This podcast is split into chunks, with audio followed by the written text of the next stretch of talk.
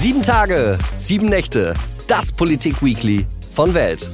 Das bedeutet ein Politiker, eine Woche Politik, Tag und Nacht im Schnelldurchlauf.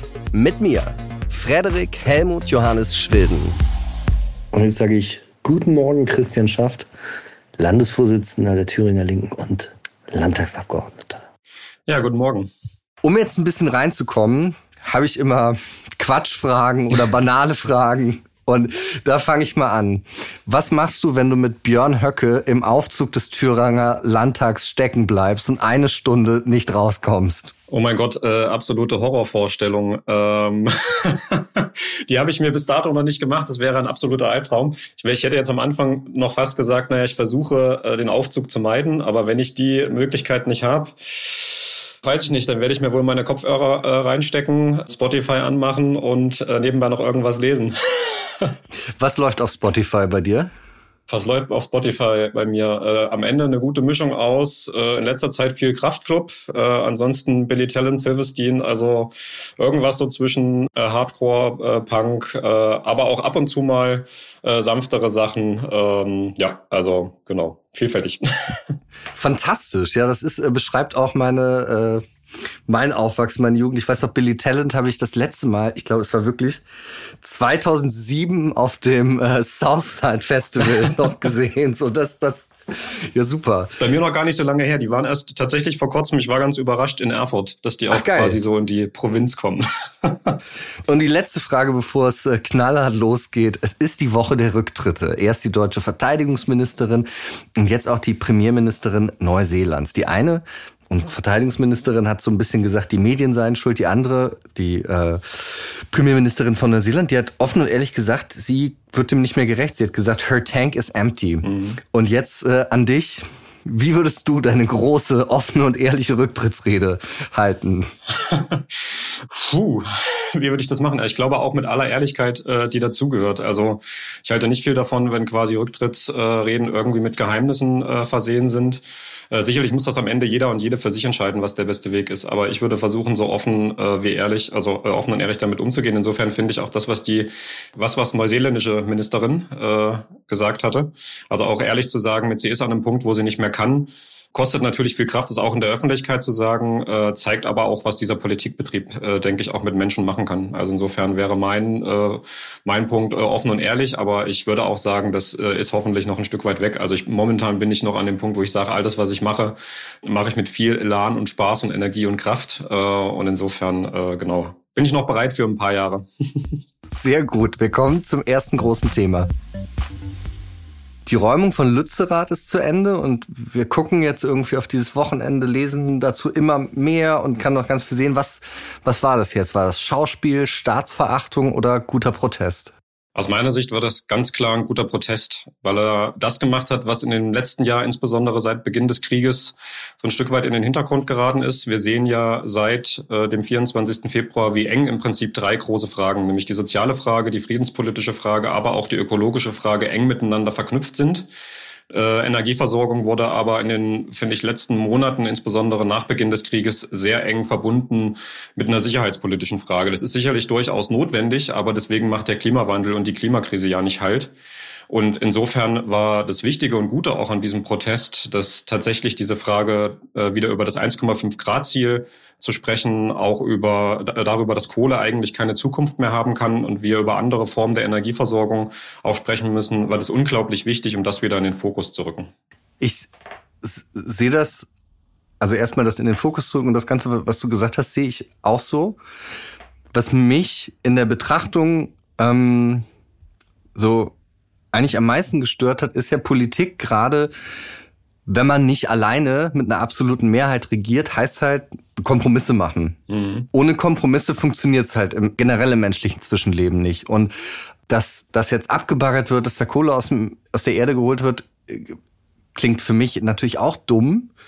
Gleichzeitig ist es aber das Ergebnis eines Kompromisses, dass man gesagt hat, na ja, man macht es acht Jahre früher, man macht jetzt nicht mal mehr alle Dörfer, sondern es gibt ja auch Dörfer, die durch diese Entscheidung, die im Dezember auch im Bundestag gefallen ist, nochmal, die, die nicht abgebaggert werden. Und dann muss man, muss man da nicht vielleicht einfach sagen, naja, Moment, so, das ist der Preis von Politik. Ähm, Finde ich nicht ganz. Also klar, ich kann das aus der Thüringer Perspektive äh, quasi aus der Seite der, der Politik, äh, wie man dann immer so schön sagt, natürlich nachvollziehen. Also auch hier mit einer rot-rot-grünen Landesregierung ähm, insbesondere dann noch in einer Situation, wo wir in der Minderheit sind, äh, ist der Kompromissalltag. Also erstmal völlig unbestritten. Klar es sind das Aushandlungsprozesse. Ich finde aber nicht, dass Gesellschaft dann damit automatisch mit dem Kompromiss äh, auch leben muss oder auch Zivilgesellschaften, dann auch Initiativen wie jetzt beispielsweise äh, Fridays for Future, weil dieser Austausch unglaublich notwendig ist, weil wenn wir, denke ich, diesen Druck von der Straße nicht hätten, äh, würden Kompromisse noch ganz anders aussehen. Ich weiß nicht, ob dann quasi der Kompromiss gewesen wäre, man zieht den Ausstieg aus der Kohle auf 2030 vor. Ähm, und Lützerath ist dann quasi äh, der Kompromiss. Und ich finde auch durchaus, ähm, so ein Kompromiss ist, ist ja nicht in Stein gemeißelt. Also aus meiner Perspektive hätte es durchaus auch die Möglichkeit gegeben, zu sagen, okay, wir sehen jetzt hier gerade, das hat, äh, das entwickelt jetzt so eine Dimension und dieser Protest entwickelt so eine Deutlichkeit. Vielleicht müssen wir auch nochmal, also ich spreche jetzt quasi, äh, wenn ich jetzt ähm, in der Bundesregierung, in der Ampelkoalition wäre, müssen wir auch nochmal darüber reden, ob wir nicht doch äh, nochmal den Kompromiss hinterfragen. Also das, finde ich, ist, denke ich, nochmal der große Wert, äh, trotz politischer Kompromisse, die in Koalitionen Diskussionen äh, immer notwendig sind, wo dann äh, außerparlamentarische Initiativen äh, also an dieser Stelle dieses Korrektiv äh, bilden können, weil äh, sonst die Kompromisse, denke ich, nur noch kleiner würden.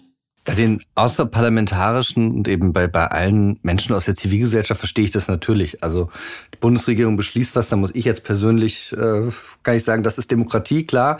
Aber ich kann es blöd finden und natürlich dagegen demonstrieren. Was ich aber auch interessant finde in diesem Fall, hm, da sind ja dann Menschen hingegangen, Mandatsträgerinnen, Mandatsträger, die zwei Monate vorher für eine Entscheidung gestimmt haben, die am Ende das Abbaggern von Lützerath betrifft. Also da war mhm. Nike Slavik zum Beispiel da von den Grünen, Grüne Bundestagsabgeordnete. Und zwei Monate vorher stimmt sie mit Ja und sagt dann jetzt, ich, ich mache da mit quasi beim Protest. Verstehst du das? Na, ich verstehe das zumindest als irgendwie Versuch, äh, natürlich äh, das Gesicht der Grünen irgendwie zu wahren. Für mich wäre aber dann die Frage, welche Schlussfolgerung ziehe ich denn daraus, wenn ich vor Ort beim Protest bin? Also es kann ja nicht nur sein, dass es dann irgendwie das, in dem Falle äh, Greenwashing des Kompromisses quasi ist und dass man jetzt noch irgendwie versucht, das fürs äh, eigene Image zu machen. Ich hätte das sehr viel authentischer gefunden, wenn eben tatsächlich dann auch aus dieser Beteiligung, aus der also aus dem Vorortsein und der Beteiligung an der parlamentarischen Beobachtung, aber auch der Diskussion vor Ort, was erwachsen wäre innerhalb der Ampelkoalition. Also wenn sich dadurch tatsächlich ein äh, öffentlicher Diskussionsdruck auch entwickelt hätte, dass auch die Grünen offen gesagt hätten, okay, wir haben vor zwei Monaten diesem Kompromiss zugestimmt. Wir haben jetzt aber hier im Gespräch mit den Personen vor Ort und wir sehen diesen Protest und merken, äh, wir müssen da nochmal in die Diskussion und das auch offensiv dann auch in der Bundesregierung, dann in der Ampelkoalition auch zu diskutieren. Und das ist das, was mir fehlt und was es dann so ein Stück weit äh, auch unehrlich erscheinen lässt, wenn man das eben dann nur so für das eigene Image und um jetzt vielleicht noch irgendwie äh, die Wählerinnen oder Sympathisantinnen ähm, dort auch zu beruhigen, dann wird es unauthentisch. Eine Person, die sich Isa Hoffmann nennt. Die äh, ist bei der Grünen Jugend und ist da als äh, Demosanitäterin aufgetreten, hat eine Pressekonferenz gehalten. Die ähm, hat am 14. Januar noch wortwörtlich, das ist jetzt ein Zitat auf Twitter geschrieben, was ich heute erlebt habe, sprengte meine Vorstellung. Basically jeden Knochen des menschlichen Körpers habe ich heute gebrochen gesehen. Zitat Ende. Die Aktivisten sprachen von 300 verletzten Personen bei diesen Demonstrationen in Lützerath durch die Polizei. Der WDR hat dann bei Krankenhäusern in der Nähe angefragt. Die Antwort da, keine Schwerverletzten, keine Lebensgefahr. Danach hat Isa Hoffmann, diese Demosanitäterin, im Spiegel nochmal ein Interview gegeben. Und da hat sie dann gesagt, wir haben gegebenenfalls missverständlich formuliert. Mhm. Was sagt dir das? Ich habe mich jetzt mit den Zahlen so genau nicht befasst, aber ich würde jetzt einfach sagen, also das muss man sich dann nochmal genau angucken. Ich würde zumindest sagen, ist ja gut, dass der Fehler, wenn auch mit dieser Formulierung, wir haben missverständlich formuliert, auch eingeräumt wird. Nichtsdestotrotz gibt es ja Aufnahmen, die auch nicht vom Tisch gewischt werden können, wenn man sich anguckt, wie dort Polizeieinsatzkräfte teilweise auch agiert haben. Ich habe dieses eine Video noch so äh, präsent im Kopf, wo diese, ich glaube, zehn Polizisten irgendwie laut mit einem Schlachtruf loslaufen, dort auf die Menge zustürmen oder wie tatsächlich Einzelpersonen, die dort stehen, äh, mit dem Schlagstock angegriffen werden. Und ich finde, davon sollte jetzt die Debatte um die Frage, wie viele tatsächlich jetzt am Ende auf dem Punkt genau verletzt wurden, halt nicht ablenken. Klar muss man die Zahlen transparent machen, muss auch nochmal prüfen, stimmt das alles. Aber wenn da auch Isa Hoffmann als Demosanitäterin jetzt schon mal gesagt hat, okay, im Nachgang Zahlen sich nochmal anzuschauen, äh, dann ist es notwendig, aber man sollte deswegen nicht äh, so tun, als ob es keine Polizeigewalt äh, in Lützerath gegeben hätte. Und ich glaube, das ist der Punkt, an dem man noch mal ran muss, zu sagen, das braucht auch eine Aufarbeitung, also auch eine Behandlung dann beispielsweise im Innenausschuss in NRW, um sich dem zu widmen. Und dann müssen alle äh, das transparent machen und dann wird die Debatte, denke ich, auch wieder so ein Stück weit ehrlicher und dann muss man daraus die notwendigen Schlussfolgerungen ziehen. Ich sehe das komplett so. Ich habe da auch Sachen gesehen, die ich befremdlich finde. Ich muss aber nochmal echt danach haken. Es ist ja ein Unterschied, ob ich sage, basically je, jeden Knochen des menschlichen Körpers, also durch das basically, äh, durch diesen Angst, sagt man ja noch, suggeriert ja, es war tatsächlich so. Mhm. Je, also jeden Knochen des menschlichen Körpers. Und dann die Krankenhäuser, die sagen, es gab keine Schwerverletzten, es gab keine Lebensgefahr, unabhängig davon, ob es mhm. unle ich, also das ist schon ein großer Gegensatz irgendwie, oder? Ja, das ist ein Gegensatz, aber also ich kann mich jetzt nur versuchen reinzuversetzen. Wenn ich dort quasi als Demosanitäter wäre, ich erlebe im Prinzip die Situation vor Ort und da prasselt in den Tagen irgendwie so viel auf mich ein, dann ist es manchmal auch einfach äh, das Erste, was halt irgendwie rauskommt, dann brauchst du dieses Ventil. In dem Fall kann das eben auch sein, indem dann äh, dieser Tweet abgesetzt wird und im Nachgang, wenn sich dann Sachen legen, wenn man sich die Sachen nochmal von oben anguckt, relativieren sich Sachen. Ich würde halt trotzdem nicht sagen, dass es halt, also da, damit wird ja trotzdem nicht abgestritten, jetzt auch im Nachgang, dass es gar keine Verletzung gab, also weil die Polizeigewalt war ja offensichtlich. Insofern würde ich da einfach um ja, so eine gewisse Art von Verständnis einfach werben, dass sich in den Tagen danach dann Dinge halt relativieren. Die muss man dann gemeinsam diskutieren. Ich meine, Berlin, Silvester hat ja das Gleiche gezeigt, äh, was da, ich meine, das, da, da ist es ja quasi umgedreht, was erst an Zahlen auch von den Sicherheits- äh, und Polizeibehörden irgendwie genannt wurde. Und in den Tagen danach relativiert sich das dann deutlich. Vielleicht brauchen wir da alle so ein Stück weit mehr Ruhe auch in der Frage, wenn wir uns solchen Dingen in öffentlichen Debatten widmen, wie viel Zeit geben wir uns auch, um Dinge bewerten zu können äh, um manchmal dann auch sagen zu können, okay, die erste Reaktion war vielleicht drüber, aber das bedeutet nicht, dass das Problem nicht da wäre. Polizeigewalt in unserem Sprachgebrauch meint ja körperliche Gewalt von Polizisten gegenüber Menschen, die ich nenne es mal nicht juristisch oder wie auch immer gerechtfertigt ist. Gleichzeitig ist es ja so, das Gewaltmonopol, wie wir das ja sagen, das liegt beim Staat. Also das heißt, der Staat kann mitunter in Situationen durch die Exekutive, durch Polizisten eben Gewalt anwenden. Wenn Gefahr für Leib und Leben für Leute besteht, auch für andere Sachen. Also auch eben so, so eine Räumung, die dann eben rechtskräftig und so weiter bestätigt wird, die darf eben mit Gewalt durchgeführt werden. Da muss natürlich immer das geringste Mittel angewandt werden. Was, wenn du jetzt von den Videos sagst, was du da gesehen hast, wo würdest du sagen, ist Gewalt von Polizei über den zulässigen Rahmen hinausgegangen?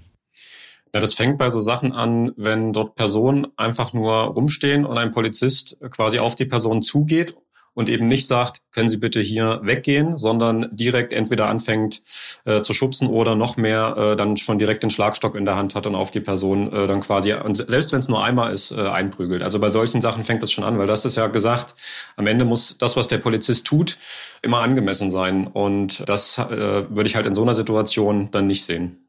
Ich habe das sehr, wie soll ich das sagen?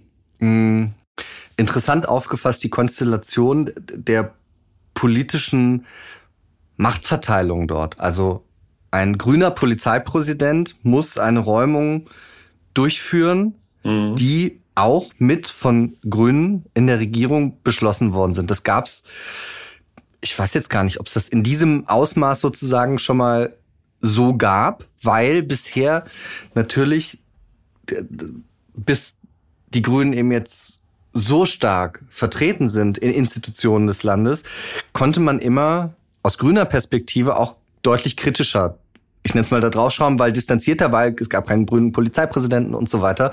Ähm, glaubst du, dass dieses Amt des Polizeipräsidenten, dass das trotzdem einen Einfluss auf den Umgang der Polizei dort mit Aktivistinnen und Aktivisten hatte? Mmh. Kann ich jetzt für den konkreten Fall nicht so bewerten, kann ich jetzt nur abstrakt sagen. Also am Ende kann sowas natürlich immer ausschlaggebend sein. Also die Frage, mit welchem Verständnis von, äh, wie gehe ich mit Demonstrationslagen um, äh, wie setze ich das Gewaltmonopol des Staates über die Polizei ein, hängt natürlich auch davon ab, wie dann ein Polizeipräsident äh, auch dann mit den Einsatzführern äh, im Prinzip sowas auch plant und dort das auch anlegt und mit welchem Verständnis äh, man dort auch reingeht. Also insofern hat es durchaus äh, eine Bedeutung und Relevanz. Jetzt in dem Fall, wenn ich mir die Bilder von Lützerath angucke, hätte ich mir dann eben durchaus aber auch einen entspannteren Umgang, sage ich jetzt mal, ähm, insgesamt mit der Lage gewünscht. Die Klimafrage wird, und das hat man in Lützerath auch gesehen, an Graffitis, die da sind, und das sieht man ja bei jedem Klimaprotest, die wird auch mit einer Systemfrage ähm, verbunden. Wie, wie siehst du das? Also geht Klimaschutz nur außerhalb unseres, unserer sozialen Marktwirtschaft oder nur außerhalb des Kapitalismus? Oder ist, wird so diese Verknüpfung Klimaschutz mit Systemfrage nicht sehen?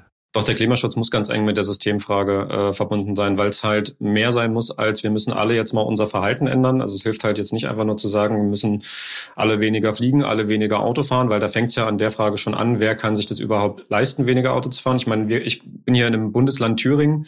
Äh, wir haben, äh, wir sagen immer so scherzhaft, äh, eigentlich ist hier alles ländlicher Raum. Äh, das hören jetzt selbst die 220.000 Einwohnerinnen in Erfurt wahrscheinlich nicht gerne.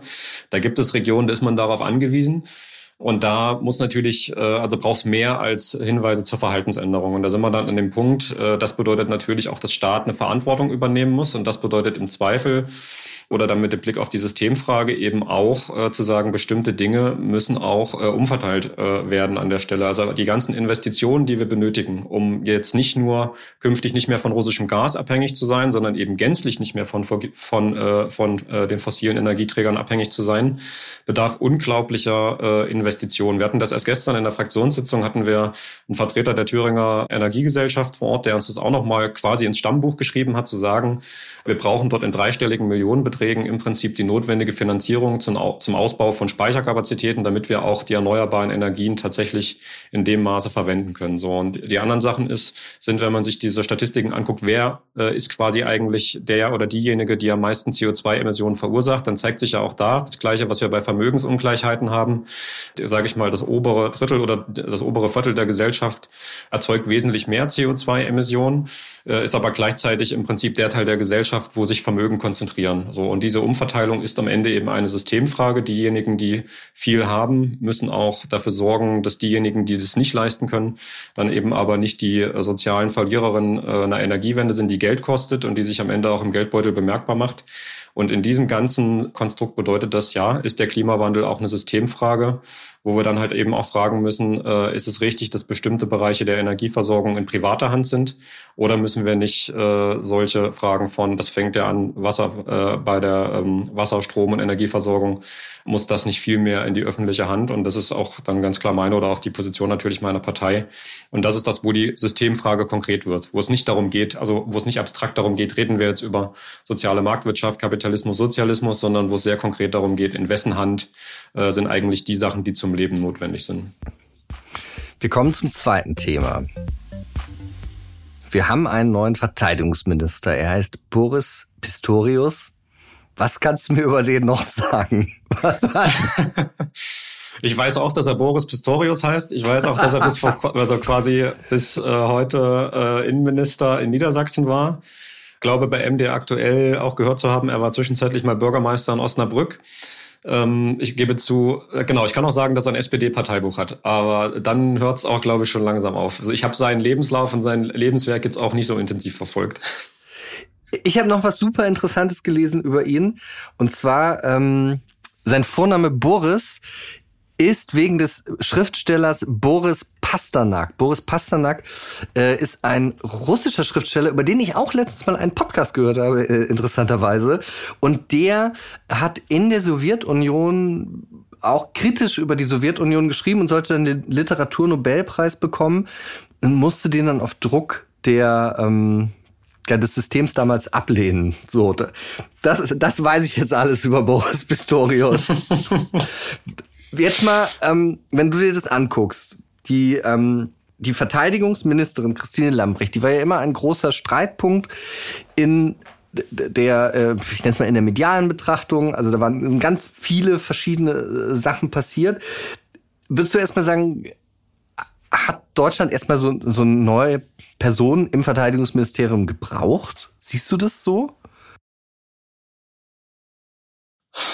Ähm, na, ich ja, also ich habe sowieso das Gefühl, dass dieser Stuhl im Bundesverteidigungsministerium ja eher so ein Schleudersitz ist, wenn man sich die letzten Jahre irgendwie anguckt.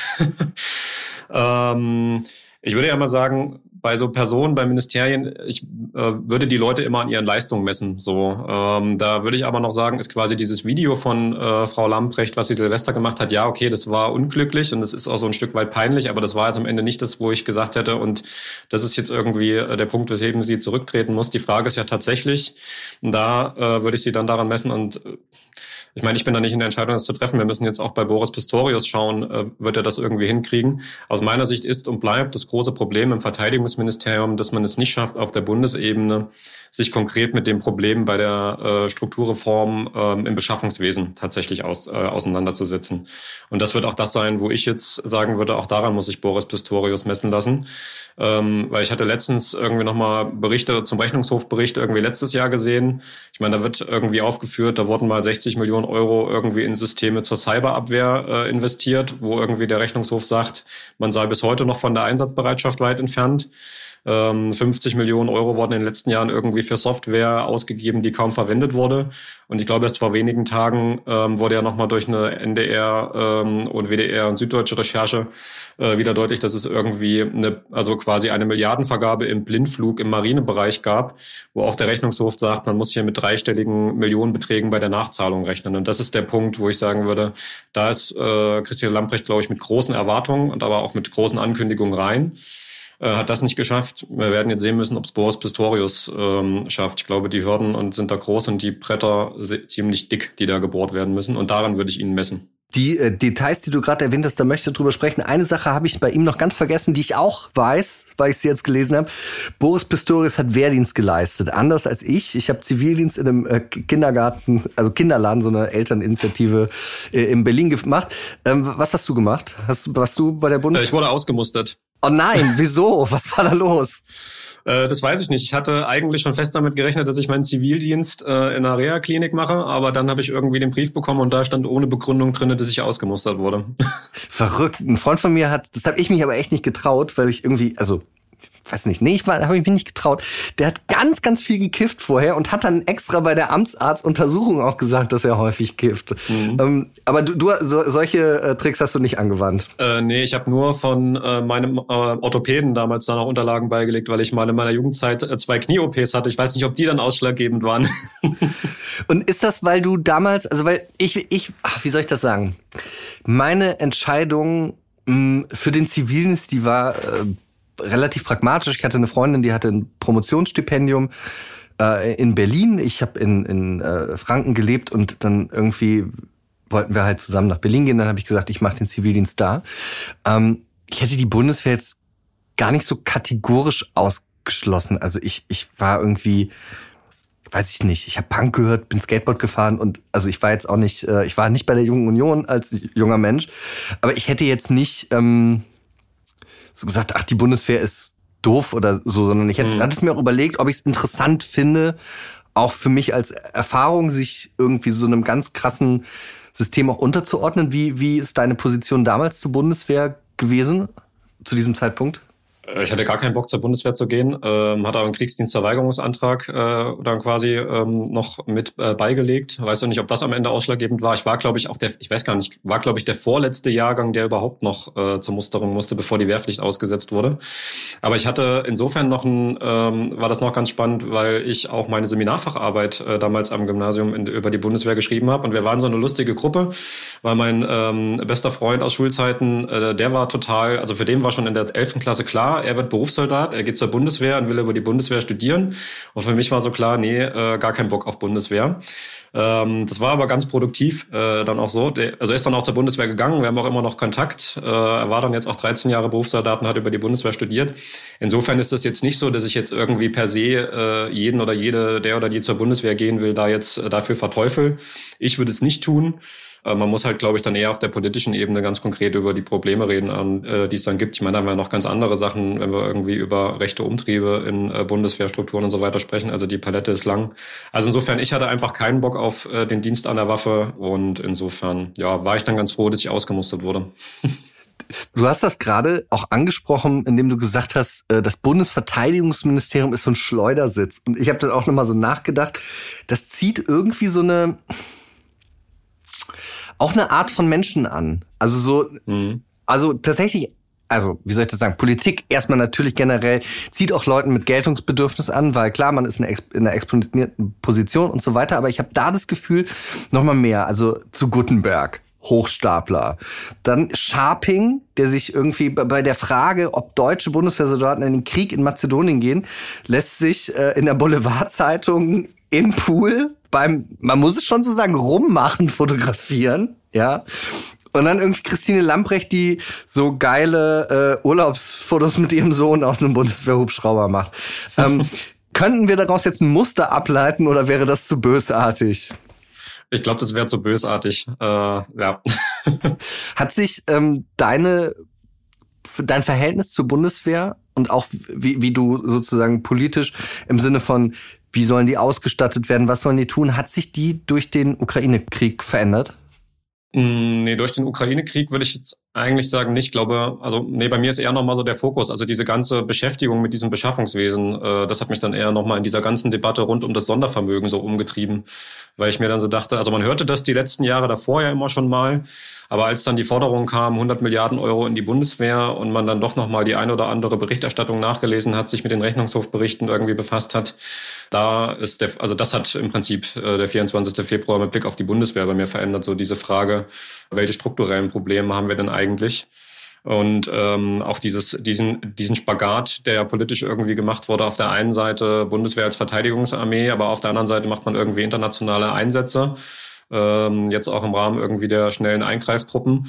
Und das finde ich eigentlich ganz spannend, sich damit mal auseinanderzusetzen, wo dadurch dann auch die Fehler entstanden sind, uh, unabhängig davon, uh, dass ich jetzt uh, kein großer Freund an und für sich der Bundeswehr bin und auch eher sagen würde, abrüsten statt aufrüsten und wenn dann zumindestens, aber das würde ich dann immer noch jedem zugestehen, muss natürlich die Bundeswehr so ausgestattet sein, dass für den Verteidigungsfall dann irgendwie auch alles da ist, aber würde sie halt eigentlich auch auf den Verteidigungsfall äh, dann auch reduzieren. Ich sag mal so, das ist ja nicht ganz einfaches Verhältnis auch äh, äh, von uns so als Linken zur Bundeswehr, aber ich glaube, man da muss es auch bei uns sachlich diskutieren, welche Rolle soll eine Armee überhaupt haben, wie lange wollen wir sie eigentlich? Ich meine, wir sind weit weg von einer Situation wie Costa Rica, die, glaube ich, ihre Armee abgeschafft haben, um das Geld in die Bildung zu investieren. Das wäre natürlich super, wenn wir das auch machen könnten, Bundeswehr äh, abschaffen und dann in die Bildung investieren.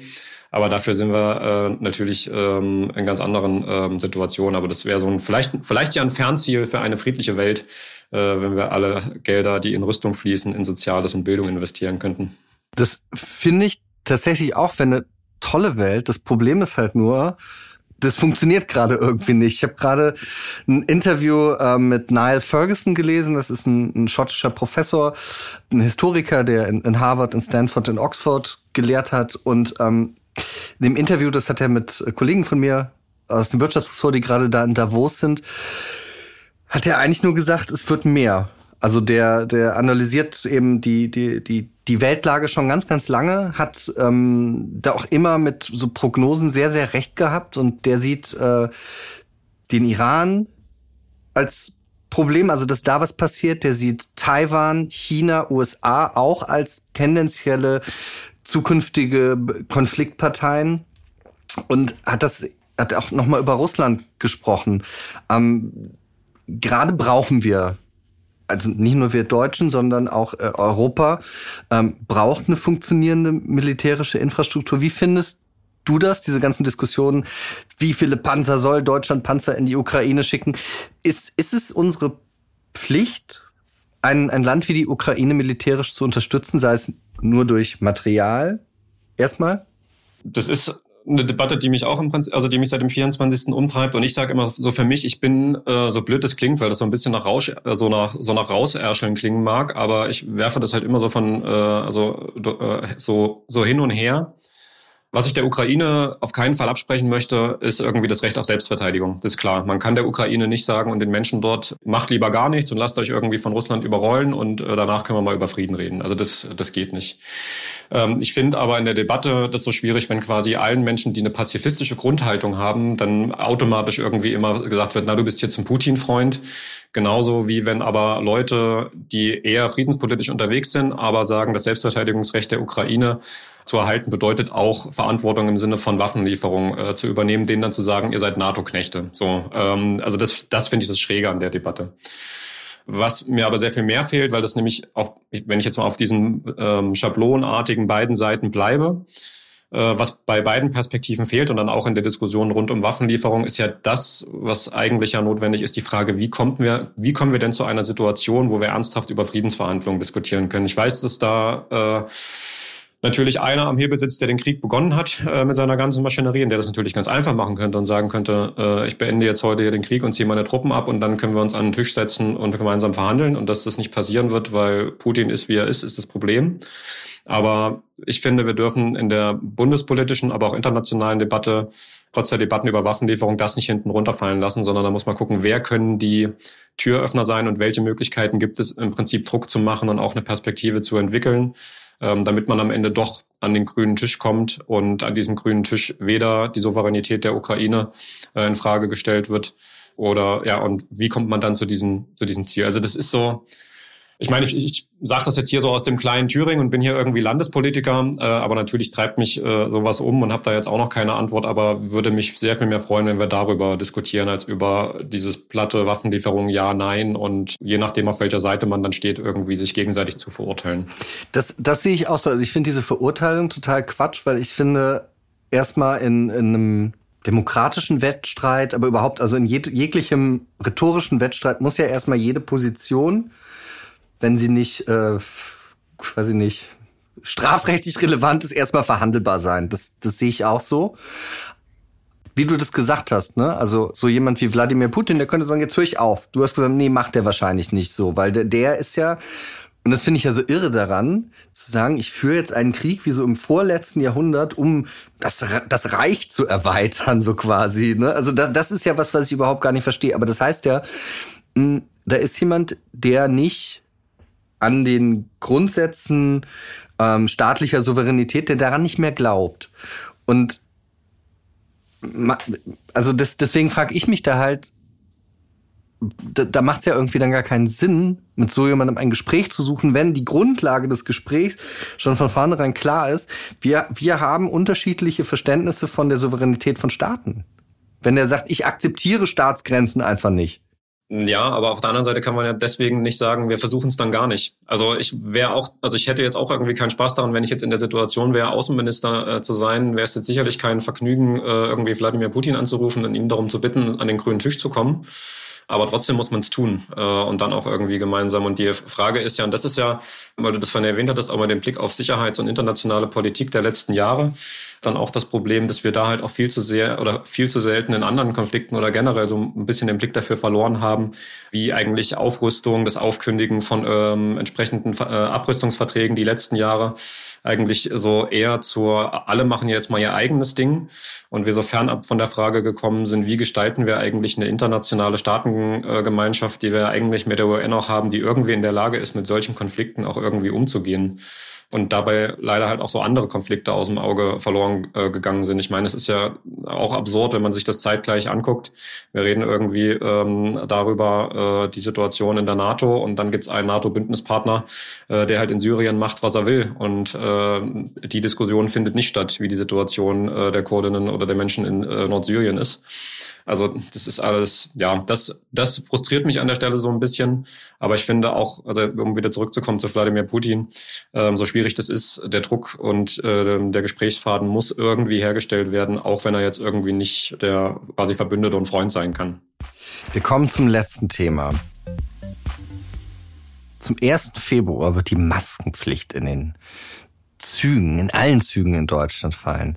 Die Maßnahmen generell auf Bundebene und teilweise auch in einigen Bundesländern nochmal äh, ähm, Länderregeln werden nochmal verlängert. Was, was heißt denn das jetzt? Verstehst du das noch?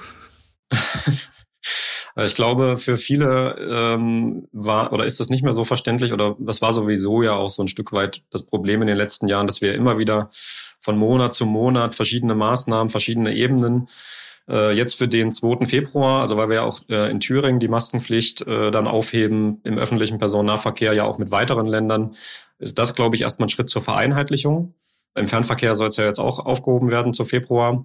Äh, so bezeichnend fand ich diese Situation, als ich letztes Wochenende in Berlin war und dann stand ich in der S-Bahn und dann, und dann unterhielten sich zwei genau zu der Frage, da muss ich jetzt eigentlich hier in der S-Bahn noch Maske tragen? Witzigerweise trug sie der eine auch schon nicht mehr und der andere trug sie noch. Also das war so das Sinnbild äh, des Ganzen. Aber ja, die Quintessenz ist quasi, wir sind jetzt in einer Situation, auch wenn ich auf die Thüringer äh, Situation gucke, wo sich das Infektionsgeschehen, was Corona angeht, scheinbar wieder einigermaßen entspannt. Wir haben natürlich aber darüber hinaus die Situation vieler anderer Atemwegserkrankungen.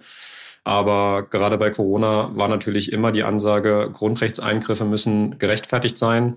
Und am Ende war das jetzt entsprechend die Entscheidung, denke ich, aus zwei Gründen. Vereinheitlichung äh, und aber auch diesem Ansatz Rechnung zu tragen. Äh, man muss jetzt halt am Ende gucken, wie man das gut kommuniziert. Und das muss, glaube ich, die Lehre aus den letzten zweieinhalb oder drei Jahren dann auch sein, äh, dass das unglaublich viel Kommunikationsbedarf äh, braucht und gute Erklärungen der Maßnahmen, damit die Menschen noch mitkommen und sich auch mitgenommen fühlen.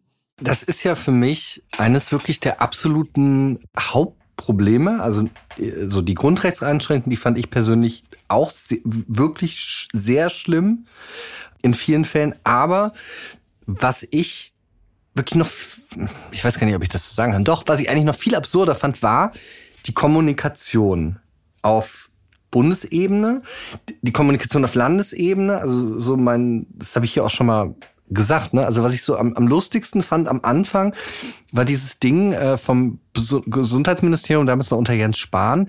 Momentan gehen äh, Fake News rum, die sagen, es kommt zu großen Einschränkungen zwei Tage später kommt, kommen die Ausgangssperren.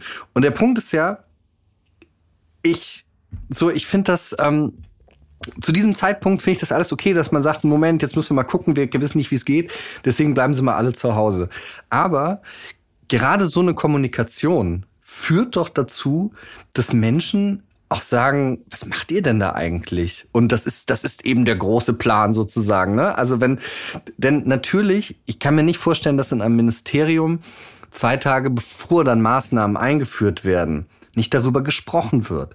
Und dann muss man doch ganz klar also auch ganz am Anfang, als wir über deine äh, äh, sozusagen über deine Rücktrittsrede gesprochen haben, du gesagt hast, man muss ehrlich sein und das glaube ich auch. Also ich glaube, dass man Menschen eigentlich alles ehrlich kommunizieren kann.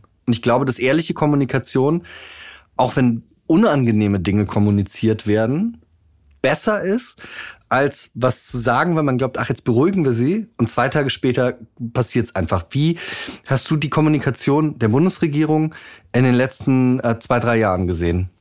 Da lohnt so ein bisschen der Blick und das äh, und da, da, das habe ich immer mir angeschaut. Es gibt äh, ja die Cosmo-Studie, die auch regelmäßig nochmal äh, geschaut hat, wie ist die Einstellung der Bevölkerung zu den Maßnahmen, unter welchen Bedingungen und äh, was müsste man tun, damit auch die entsprechenden Maßnahmen auch gut mitgetragen werden. Und das war genau der Punkt, äh, eine ehrliche und transparente Kommunikation. Warum mache ich welche Maßnahme mit welcher Schutzfunktion?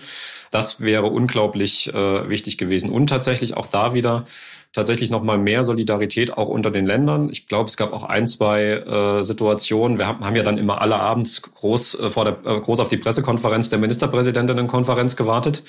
Und während dort quasi die Ergebnisse präsentiert wurden, gab es ja nicht selten den Moment, dass irgendein Ministerpräsident ähm, aus Bayern oder Sachsen-Anhalt dann parallel vor die Kamera getreten ist und gesagt hat, ja, und wir in Bayern, wir machen das jetzt anders. So, und ich denke, das war schon das beginnende Problem. Wenn ich irgendwie daran denke, zu Beginn der Pandemie war ja die Frage, müssen Baumärkte jetzt schließen oder nicht? Wir haben sie hier offen gehalten, in Sachsen wurden sie zugemacht. Genau, das waren die Punkte. Also deswegen klar, äh, man muss dort äh, ehrlich in die Kommunikation gehen. Und da finde ich auch, das hat Bodo Ramelow ja beispielsweise gemacht, er hat tatsächlich auch in einer Aussprache zur ähm, Pandemiebewältigung im Thüringer Landtag sich auch für bestimmte Sachen, die nicht gelaufen sind, auch einfach ehrlich entschuldigt. Und ich finde, das gehört auch dazu, auch zur Politik. Äh, ich weiß, dass das unglaublich schwer ist, äh, weil man immer sehr schnell in so einem Rechtfertigungsdruck ist und auch sehr schnell in der Öffentlichkeit äh, für Fehler, die gemacht wurden, auch irgendwie verhauen wird. Aber das auch zu machen, denke ich, ist ein wichtiger Schritt, um zu sagen, wir standen 2020 alle vor einer unklaren Situation. Wir wussten alle nicht irgendwie, was da auf uns zukommt. Äh, da können natürlich Fehler gemacht werden, aber die, äh, und dann ist aber die Frage, lernt man daraus jetzt in der weiteren Auseinandersetzung? Insofern fand ich, ähm, hätte man durchaus sehr viel mehr bestimmte Maßnahmen auch erklären müssen sich auch die Zeit nehmen müssen, das zu erklären. Das ist hier und da mal gut gelungen. Also ich, wenn ich meine, wurde ja auch über Social Media Kampagnen etc. viel versucht. Wir haben das hier in Thüringen immer irgendwie versucht, mit möglichst aus dem Gesundheitsministerium heraus möglichst einfachen Darstellungen, Übersichten, was gilt jetzt wann, wie, wo und immer auch mit dem Versuch der Erklärung, warum zu dieser Frage mit, wenn dann Leute trotzdem sagen, naja, das ist jetzt trotzdem der große Plan. Ich glaube, es gibt da einen Teil im politischen Spektrum mit der AfD, der würde das natürlich, egal wie gut man das kommuniziert, irgendwie sagen und die, und, äh, die Leute, die dahinter stehen, auch mitziehen. Aber der Fokus und warum die ehrliche Kommunikation so wichtig ist, ist eben die Mehrheit der Bevölkerung, die ja doch über die zwei Jahre einen Großteil der Maßnahmen auch mitgetragen hat, äh, dass man die an der Stelle nicht verliert. Ist der Staat in der Pandemie autoritärer geworden und falls ja, wird diese neue Autorität, wird die länger anhalten? Zu Beginn der Pandemie wurde ja von der neuen Normalität ganz oft gesprochen. Also die, so diese, also diese Floskel, mit der man ja aufmachen wollte, danach wird alles ganz anders und man lernt jetzt daraus. Ich finde, das ist das viel größere Problem, dass wir mit Blick auf die Situation im Gesundheitssystem, aber auch die Frage von, wie definieren wir eigentlich Eigenverantwortung, von der jetzt auch viel die Rede ist, weil die muss man sich auch leisten können am Ende. Also jemand, der die Möglichkeit hat, im Homeoffice zu arbeiten, der kann eigenverantwortlich sagen, ich mache das von zu Hause, um Person, also um, um mich und andere zu schützen. Die Supermarktkassiererin, der Busfahrer hat die Möglichkeit nicht. Das ist in der Debatte völlig, äh, völlig untergegangen. Also insofern würde ich jetzt nicht per se von einer autoritäreren äh, Politik äh, sprechen. Ich würde eher sagen, es wurde quasi vergessen oder auch im Prinzip so versäumt, äh, tatsächlich die notwendigen Schlussfolgerungen zu ziehen aus, was machen wir mit so einer Krise, die unser System vor existenzielle Fragen gestellt hat, äh, um dann dort an manchen Sachen auch tatsächlich äh, umzusteuern. Und ähm, jetzt also so, so an einem Beispiel, das mag ganz banal klingen, aber so dieses Verständnis von krank ist krank, äh, was ja manchmal so gerade in äh, Leistungsgesellschaft und am Arbeitsplatz äh, nicht immer so äh, gelebt wird, wo sich dann Arbeitnehmerinnen und oder Beschäftigte dann irgendwie krank zur Arbeit schleppen. Ähm, selbst so ein Umdenken hat vielleicht jetzt nicht stattgefunden, wenn ich mir jetzt überlege, wie viele Leute jetzt mit anderen Atemwegserkrankungen schon wieder krank sind und sich trotzdem zur Arbeit schleppen, weil immer noch diese Angst da ist. Äh, ich könnte dann gegebenenfalls äh, mit Nachteilen oder negativen Folgen damit rechnen. Äh, das zeigt so ein bisschen, dass ich eher sagen würde, es ist jetzt nicht autoritärer geworden, aber wir haben uns auch nicht grundlegend äh, in der Frage äh, verändert, wie es vielleicht notwendig geworden wäre. Ihr Ministerpräsident und ähm, Partei Kollege Bodo Ramelow hat 2020 schon gesagt, immer nur zu sagen, wir sperren uns alle weg, das geht dauerhaft nicht. Wie, ähm, wie haben Sie das damals gesehen, als er das gesagt hat? Waren Sie, gab es darüber Diskussionen, gab es da Streit? Wollten Sie eher äh, sozusagen länger dicht machen oder wie, wie, wie, wie war das? Ich gehörte auch eher zu den, sage ich mal, sehr vorsichtigen. Äh, würde jetzt schon sagen, dass ich an der einen oder anderen Stelle so auch mit äh, Richtung irgendwie Zero Covid da durchaus auch Punkte gesehen habe, äh, wo ich mir dachte, vielleicht lieber mehr Vorsicht walten lassen. Aber ja, klar, hat er an dem Punkt äh, unabhängig davon völlig recht gehabt mit ähm, die Situation mit den Grundrechtseingriffen. Das ist natürlich nicht was, was man über Jahre hinweg äh, irgendwie machen kann. Und es stand ja auch in Aussicht äh, mit den Geldern, die bereitgestellt wurden für Forschung, äh, sei es ähm, zur Schaffung der Impfstoffe oder auch von Medikamenten, dass sich irgendwann hoffentlich, also war ja damals die Situation, eine Situation eintritt, wo wir ähm, dann auch dem Virus irgendwie Herr werden. Insofern war das äh, ein ganz klarer Punkt, ja. Also natürlich mit medizinischem Fortschritt den wir ja in den zwei Jahren dann auch gemacht haben zur Bewältigung der Pandemie, war ja klar, irgendwann wird es hoffentlich diese Situation geben, wo eine Normalität wieder eintritt. Und insofern ist der Satz rückblickend auch gar nicht irgendwie jetzt groß kritisch zu bewerten. Was hat Sie an Zero Covid überzeugt und hat sich Ihr Blick jetzt darauf äh, geändert, dass Sie sagen, das war falsch, meine Sympathie dafür? Oder wie, wie sehen Sie das? Nee, ich würde jetzt nicht sagen, dass ich das falsch äh, fand. Ich fand äh, halt eben und ich sag mal so, ich bin von Natur aus eher ein vorsichtiger Mensch. Äh, deswegen war vielleicht die Sympathie äh, da auch am Anfang irgendwie oder da, oder auch groß. Und ich sehe da auch immer noch wichtige Punkte, die da gemacht wurden äh, mit der Zero-Covid-Initiative. Die haben vor allem eben tatsächlich auch nochmal Fragen aufgeworfen und den Blick auch auf so eine soziale Perspektive in der Pandemie gelenkt, äh, weswegen ich da durchaus äh, gesagt habe, das, das finde ich spannend, wie da diskutiert wird. Man war natürlich irgendwann an, einer, an einem Punkt, wo klar war, der Virus ist jetzt so breit in der Gesellschaft, es wird quasi äh, utopisch irgendwie wieder auf eine völlige Ausrottung des Virus irgendwie hinzukommen. Ähm, das war dann, sage ich mal, die sachliche ähm, oder einfach die faktische Situation. Insofern fand ich eher die systematischen Fragen und die sozialen Fragen, die die Bewegung aufgemacht hat, spannend. Wir hatten vorhin über das Gewaltmonopol des Staates und wie das in Lützerath aussah, gesprochen. Ich muss an der Pandemie wirklich an so viele, also ich, ich lache da jetzt, aber eigentlich fand ich das ganz schön schrecklich. Ich glaube, das war auch so ein, sogar ein Thüringer Schneehang, wo so Leute von den Schlitten runtergezogen worden sind von Ordnungsamt und Polizei. Ähm, ich erinnere mich irgendwie noch, da weiß ich aber nicht mehr, wo das war. Deutsche Stadt, Rentner fährt ohne Maske mit dem Fahrrad durch die Stadt, wird von dem Polizisten wirklich also runtergeschubst. Ähm, in Hamburg mit einem Polizeiauto durch den Park rasen um irgendwie fünf Jugendliche, die auf einer Bank saßen. Ähm, wie gesagt, ich habe jetzt gerade gelacht, aber eigentlich äh, finde ich das ganz, ganz schrecklich. Ähm, und wie, wie, wie guckst du auf, auf diesen Starter zurück? Ich hatte ja vorhin nochmal gefragt, sind wir autoritärer geworden? Ähm, wie hast du diese, diese Art von Maßnahmen damals gesehen und wie siehst du die heute? Ja, die waren schon krass. Und wenn man dann sich natürlich auch solche einzelnen Sachen nochmal rauszieht, äh, bewertet man das mit dem Rückblick zwei Jahre später natürlich auch äh, ganz anders. Ähm, ich würde sagen, aber an diesen Beispielen zeigt sich eher das, was es vorher ja schon auch gab, nämlich dass irgendwo äh, die Gefahr besteht, dass äh, das Ausüben eines gestaatlichen oder des staatlichen Gewaltmonopols äh, gerade dann auch immer mal dazu führen kann, dass es dass Grenzen überschritten werden. Also weil du gerade zu Lützerath auch den nochmal den Bezug genommen hast. Polizeigewalt oder im Prinzip auch äh, übergriffige äh, Eingriffe von staatlichen Behörden finden ja trotzdem statt. Äh, auch noch, die fanden statt vor der Pandemie, die fanden statt in der Pandemie und nach der Pandemie. Sicherlich hat an der einen oder anderen Stelle diese Regelung in der Pandemie dann nochmal solche absurden Blüten getrieben. Insofern würde ich das aber allein nicht nur an der Pandemie festmachen, aber ja, die geschilderten Fälle sind schon obskur.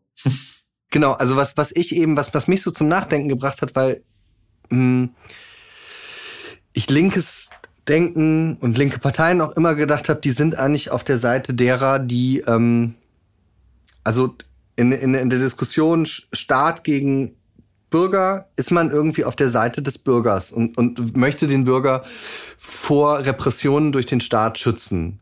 Und das hat mich dann irgendwie so gewundert. Ich denke da an die, es gab äh, Saskia Weishaupt hieß sie, das war eine grüne Land, warte mal, grüne Landtags- oder ähm, Bundestagsabgeordnete, das weiß ich leider nicht mehr, aus Bayern, die dazu diesen Protesten gegen die Corona-Auflagen gesagt hat, da muss mit Schlagstock, mit, mit, mit Pfefferspray rein und natürlich waren auf diesen Protesten Idioten auch, das stimmt.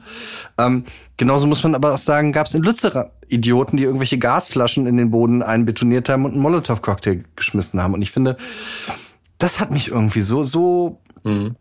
da ich mir da war, wie, wie kann das sein? Also wie, wie kann man, und, und auch Nancy Faeser, die dann so gesagt hat, ah, man muss jetzt nicht unbedingt von seinem Demonstrationsrecht Gebrauch machen, wo ich mir gedacht habe, wie? Mhm. Also ja doch, also genau, also da würde ich auch sagen, ähm, also die Situation war ja auch in Thüringen mal besonders. Natürlich hatten wir auch hier in einem erschreckenden Ausmaß auch teilweise diese sogenannten Corona-Spaziergänge. Und da war jetzt aber auch nicht mal, also, also, also da finde ich es auch falsch zu sagen, naja, man muss jetzt hier irgendwie, also man darf gar nicht äh, demonstrieren. Das Demonstrationsrecht steht erstmal jedem zu, unbenommen, auch in der Pandemie. Und äh, ist jetzt auch nicht das Ansinnen, dann zu sagen, da muss man jetzt irgendwie gleich zwingend reinknüppeln. Das, was äh, mich sehr viel mehr gestört hat, war quasi, dass die Proteste in dem Sinne laufen gelassen wurden, manchmal auch durch eine Überforderung äh, beispielsweise einer Ordnungsbehörde oder auch durch Ignoranz einer Ordnungsbehörde, muss man im Einzelfall prüfen. Das wurde laufen gelassen oder wurde nicht versucht, irgendwie zu sagen, gibt es jetzt hier äh, oder nicht immer, gibt es hier einen Anmelder und dann irgendwie mit den Auflagen zu begegnen, während eben linke Demonstrationen, die stattgefunden haben, auch in der Pandemiezeit, mit den hohen Auflagen, habe das ja selber, wenn ich Demonstrationen angemeldet habe, sich an alles gehalten haben, Hygienekonzept gemacht haben. Und diese Ungleichbehandlung, das war das, was mich äh, dann tatsächlich auch gestört hat und wo ich gesagt habe, äh, okay, so, so geht es nicht und da brauchst du einen anderen Umgang mit. Weil am Ende, und das muss ja der Punkt sein, haben wir äh, ein Demonstrationsrecht, das ist mit Rechten und Pflichten für die Anmelderinnen oder für die Demonstrantinnen verbunden. Und da muss dann auch gleiches Recht für alle gelten. Das bedeutet dann halt aber eben auch, dass diejenigen, die äh, das unangemeldet machen, dann äh, dass dem auch begegnet werden muss. Und das war insbesondere halt in der Pandemie ein großes Problem hier im Umgang damit. Das haben wir auch kritisiert, äh, auch dann beispielsweise am Innenministerium oder auch den zuständigen Ordnungsbehörden. Sagt Christian Schaft von der Linke aus Thüringen. Und es war wie immer der schönste Tag in meinem Leben. Vielen Dank, dass du da warst. Danke für die Einladung.